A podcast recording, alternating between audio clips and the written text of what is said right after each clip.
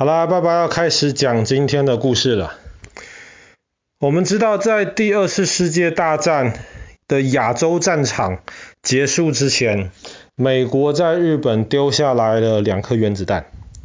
这两颗原子弹所展现出的那种破坏的力量，日本人当时吓到了，马上就宣布投降。那其实不只是日本人吓到了，其实很多美国人自己，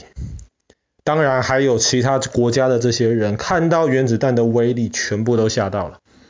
为什么呢？因为原子弹不像是一般的炸弹这样，一般的炸弹在一个地方爆炸了，那么爆炸的地方会被破坏得很严重。可是如果你在它周围没有被爆炸所影响的话，那么基本上你就没有受到影响。但是原子弹不一样，原子弹在一个地方爆炸了之后，不只是爆炸完就没事了，爆炸完之后的几个礼拜甚至几个月之内，然后在爆炸的那个地方为中心向外很远的地方，其实都会受到原子弹的影响，因为原子弹里面有非常强大的能量，非常强大的辐射线。所以很多人都被吓到，大家没有想到这个东西的威力竟然会这么的可怕。那这跟我们今天的，我们今天要的故事是继续要讲波士尼亚跟赫塞哥维纳这个国家。这个国家在没有独立之前，它是属于南斯拉夫联邦里面的一部分。当时南斯拉夫其实是今天的好多个。巴尔干半岛上面的小国家合在一起，当时南斯拉夫其实很强大。南斯拉夫当时的领导人叫做铁托，那么铁托其实是一个很厉害、很有办法的一个人。他当时靠着可以说是他几乎是他个人的力量，把南斯拉夫这不同的民族、不同的国家融合在一起。可是呢，铁托当时其实也有点尴尬。为什么？因为在第二次世界大战结束了之后，全世界基本上分为了两大边，一边是以美国为中心，一边是以苏联为中心。这两大边都有很强的实力，重点是手上都有很多原子弹，然后他们都威胁的我要用用原子弹来攻击你，但是双方其实都不敢攻击，因为大家都知道原子弹的威力太大了。所以那个时候就形成了一场没有直接打仗的一场战争，这场我们叫做冷战。当然，所谓的冷战没有直接打仗，是指美国跟苏联之间没有直接打仗，但是在全世界当时其他很多地方，美国都有支持一个国家，苏联支持另一个国家。然后这两个分别由美国、苏联支持的国家，他们彼此之间打仗，这个是有的。但是美国跟苏联其实也都知道，让其他小国家打一打就算了，他们两边不能真的打起来，真的打起来，这么多原子弹，全世界的人类可能都会毁灭掉了。可是铁托呢，当时就带领着南斯拉夫，很尴尬。的原因是因为他又不是美国那一边，他又不是苏联那一边，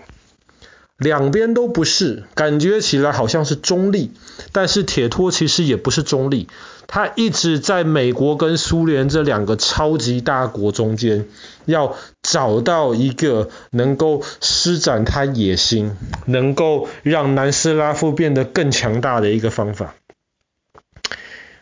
但是铁托没有原子弹。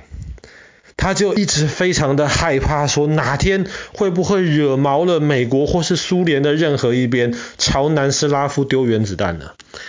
所以在一九五三年的时候，铁托就决定了，不行，我一定要想个办法保护我自己。他那个时候就下了一个秘密的命令，他们要在南斯拉夫这个地方，就是在今天的这个波赫这个地方，他们要挖出一个。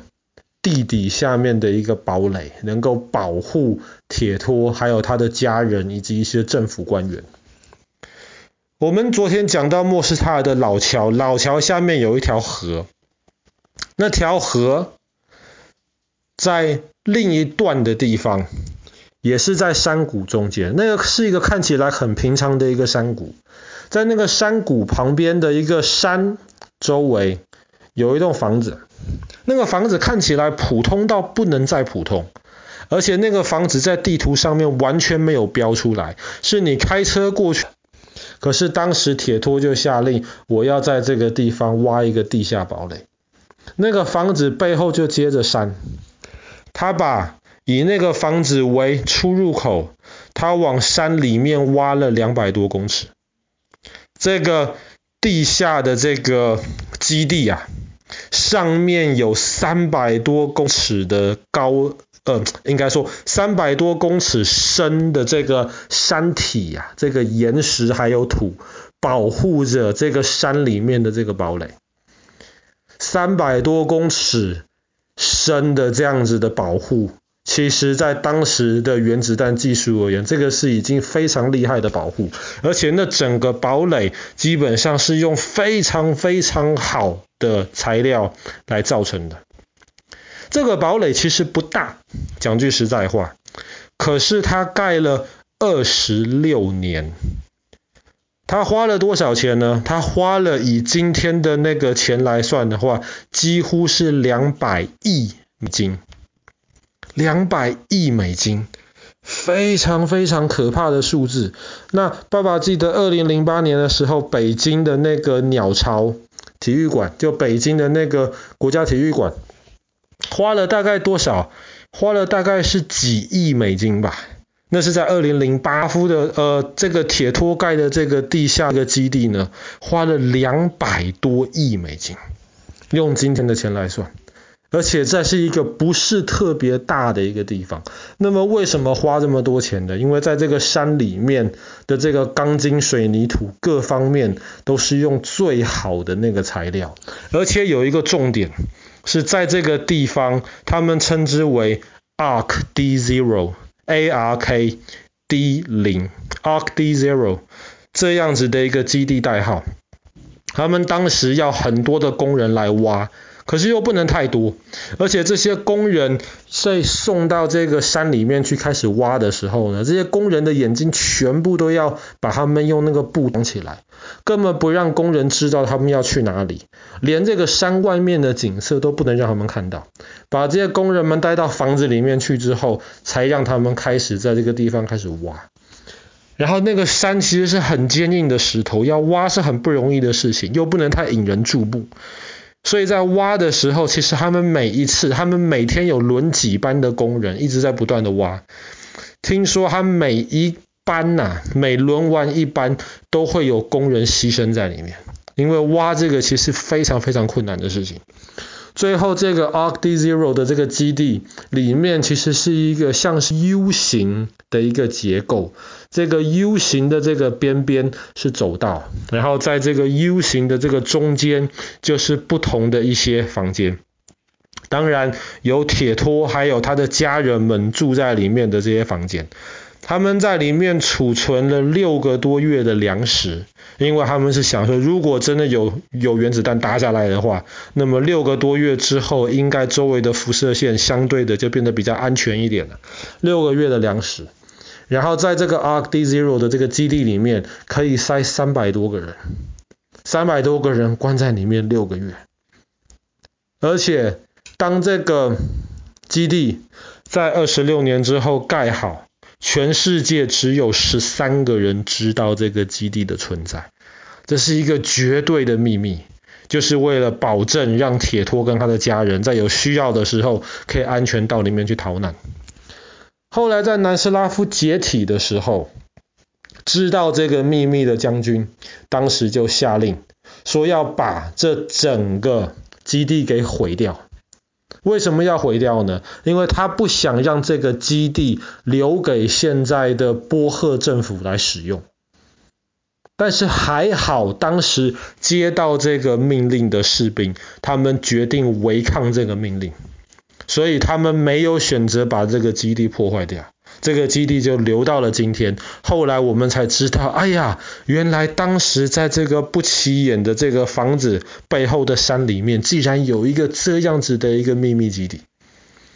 那么今天这个基地呢，现在其实已经改变成为了一个大家都可以去参观的一个地方。